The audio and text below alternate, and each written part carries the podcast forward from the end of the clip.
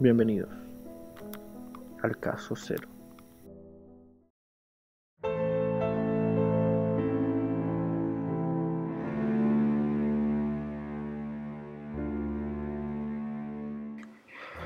Bienvenidos a un nuevo caso.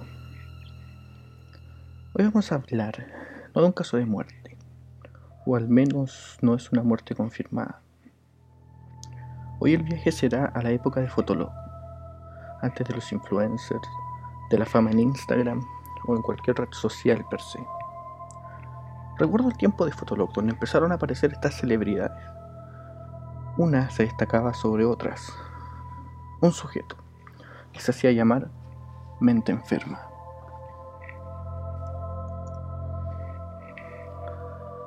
Sebastián Ignacio Álvarez Bernales era su nombre real, pero fue mucho más conocido como mente enferma.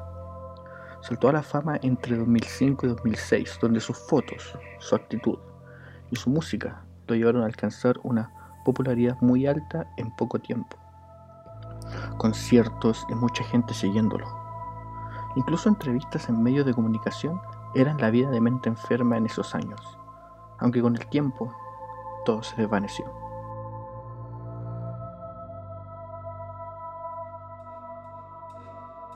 La fama no duraría para siempre, y con el tiempo comenzó a salir el verdadero Sebastián a la luz. Un Sebastián que abiertamente odiaba a la gente gorda, criticaba por el aspecto a todo el mundo, era anticomunista, homofóbico, pro anorexia y tantas otras cosas. Se hizo más famoso aún cuando un día, mientras tomaba el metro, fue atacado por una multitud en respuesta a un blog que creó donde sacaba fotos a gente con obesidad en el metro y la destruía. Todo esto porque le gustaba, porque él era así, o quién sabe, solo por atención.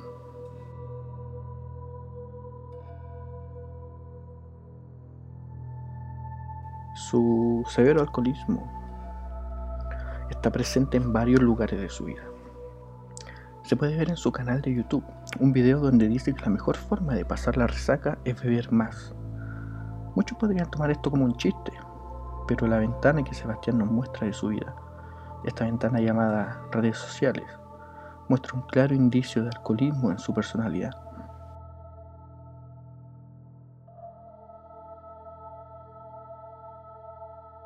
Después de un tiempo, nos deja saber que está en pareja, y a pesar de haber hecho comentarios homofóbicos en su momento, su pareja es su nombre, Michael Rowe, un estadounidense que por lo que Sebastián nos deja ver, lo enamoró a tal manera que ambos se fueron al sur, Curiñanco, en Valdivia, para ser más exactos.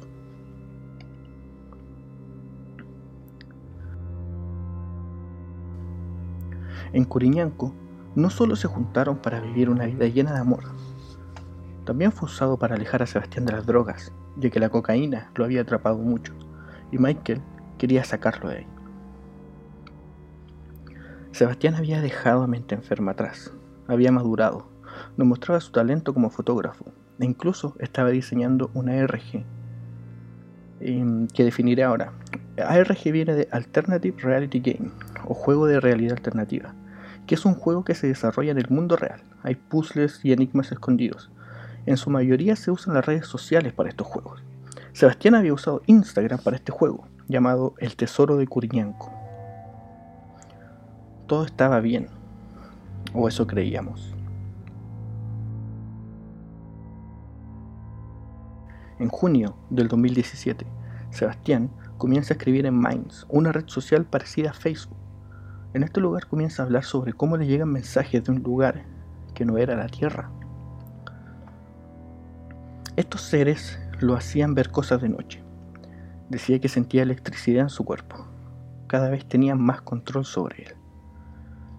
Mainz también fue cuna para sus videos, cada uno con una estética siniestra y misteriosa.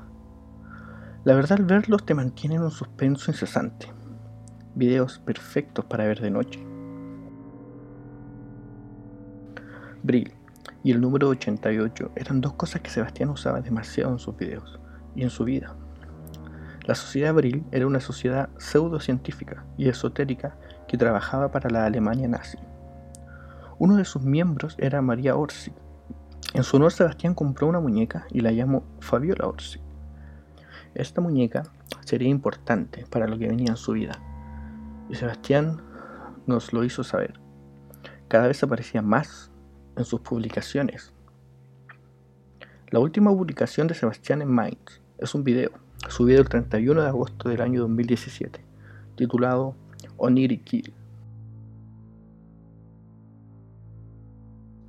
I want to die so fast that I never know it even happened.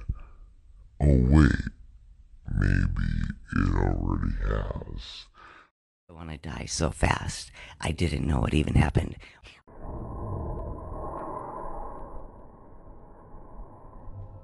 Tiempo después, no supimos nada más de él. El 1 de octubre del año 2017, Michael, que también tenía un perfil en Minds, publica, Hola, mi novio dijo que cometería suicidio y se fue junto a mi perro hace tres días. ¿Cómo están hoy ustedes? El 6 de octubre, vuelve a postear. ¿Qué hacer si tu novio se quiere suicidar? Obviamente trata de detenerlo y lo ayudas, pero si él tiene 31 años y se hace llamar mente enferma, ha ido a psicólogos y psiquiatras toda su vida. Le dije, solo hazlo. El océano está ahí, en nuestra puerta.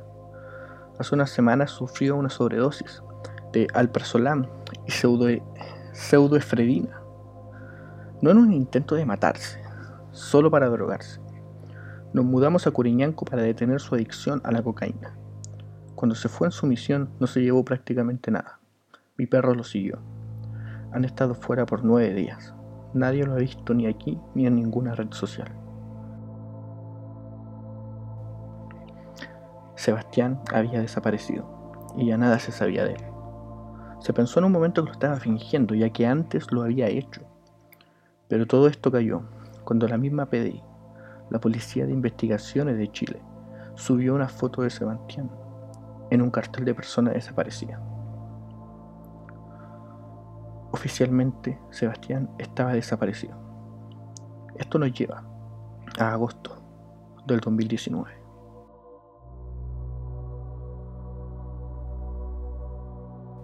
La plataforma SoundCloud oficial de Sebastián sube un audio un poco extraño. Niemand bleibt hier.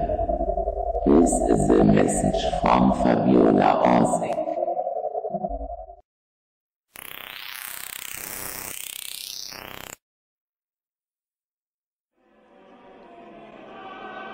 L R S Q P X 3 W N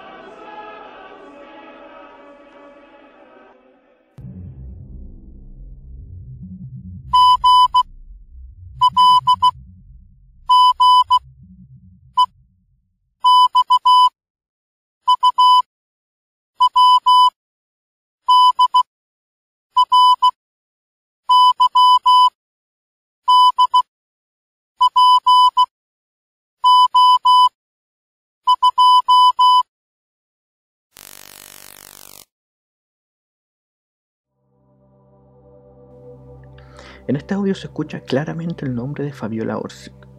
¿Cómo es posible que, dos años después de la desaparición de Sebastián, alguien pueda entrar en su SoundCloud oficial y subir un audio? Esto desencadenó una búsqueda exhaustiva por internet. En foros chance abrieron hilos, habían links que llevaban a la Deep Web, incluso un video apareció de un Sebastián perdido en el bosque. Había toda una teoría conspirativa en este audio, que apareció un 8 del 8, extrañamente el número con el cual Sebastián estaba obsesionado. En esta parte puedo sacar dos teorías al respecto. La teoría número uno sería la teoría conspiranoica. ¿Recuerdan el ARG que Sebastián estaba construyendo? Bueno, acá podemos tomar el hecho de que el audio se había eh, posteado un 8 del 8. ¿Acaso el tesoro de Curiñanco, que es el nombre de la RG, es encontrar a Sebastián o su cuerpo? Él puso todas estas pistas programadas para que podamos encontrarlo en algún momento. Si es así, ¿El juego continuará el 8 del 8 de este año? ¿Acaso Sebastián, alias Mente Enferma, ha creado el mejor ARG que he visto en los últimos años para poder encontrarlo?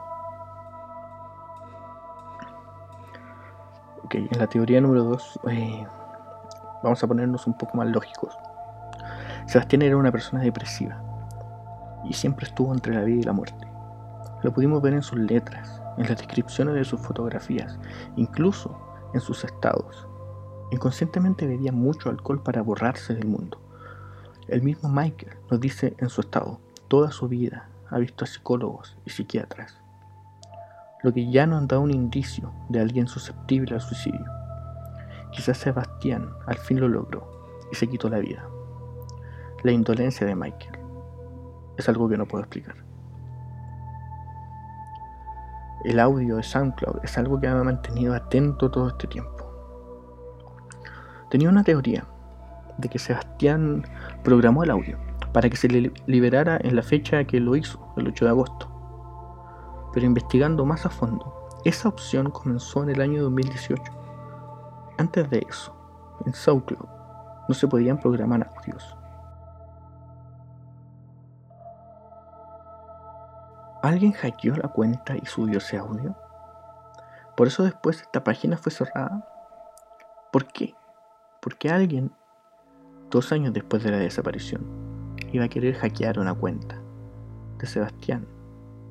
Una persona que, admitámoslo, dos años después ya no era tema. Mientras releía esta investigación, podría entrar una tercera teoría en la ecuación. Michael Rowe, pareja de Sebastián, el día 6 de enero del 2020 es considerado sospechoso por primera vez en este caso. Según Bio reportajes, lo llaman un soldado educado para matar, puesto que Michael es un ex marín. Sin dejar huellas, que demoró 8 días en reportar la ausencia de Sebastián a la policía. Michael estaba cooperando con la policía hasta que fue considerado sospechoso. Ahora, nadie sabe dónde está. Desapareció, llevándose la tablet de Sebastián en el proceso.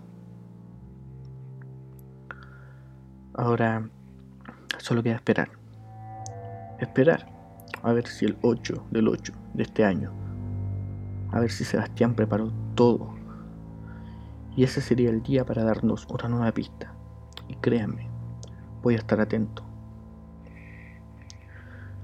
De verdad me gustaría que estuviera vivo. La depresión no es un juego. Alguien como él necesitaba ayuda profesional. No morir en algún lugar sin que tu cuerpo sea encontrado. Y la familia igual necesita un cierre. Me imagino que quieren saber qué sucedió con Sebastián. Para al fin darle un descanso en esta historia. Este fue el caso cero de hoy. saliendo de la rutina habitual de mostrarle casos de asesinatos con con victimarios confesos. La historia de mente enferma es una historia realmente interesante. Y si lo tomamos por el lado de la conspiración, obviamente. Si lo tomamos por el lado de este juego que él estaba creando. Las teorías que enuncio en este podcast son las que realmente creo. Muy más, voy más por la segunda. Voy más por el hecho de que Sebastián se estaba depresivo. Seguramente su relación no estaba funcionando como él quería y quiso desaparecer. Y en ese desaparecer al fin encontró la muerte. Muerte que él siempre estuvo buscando. Así que Sebastián, alias Mente Enferma, de verdad espero que esté vivo y que esto sea todo un gran un gran ARG, una gran, un gran movimiento publicitario para tu juego. Pero si no, espero que descanses en paz. Muchas gracias por escuchar. Recuerden buscarnos en Instagram como Caso Cero Podcast. También estamos en Facebook, igual, Caso Cero Podcast.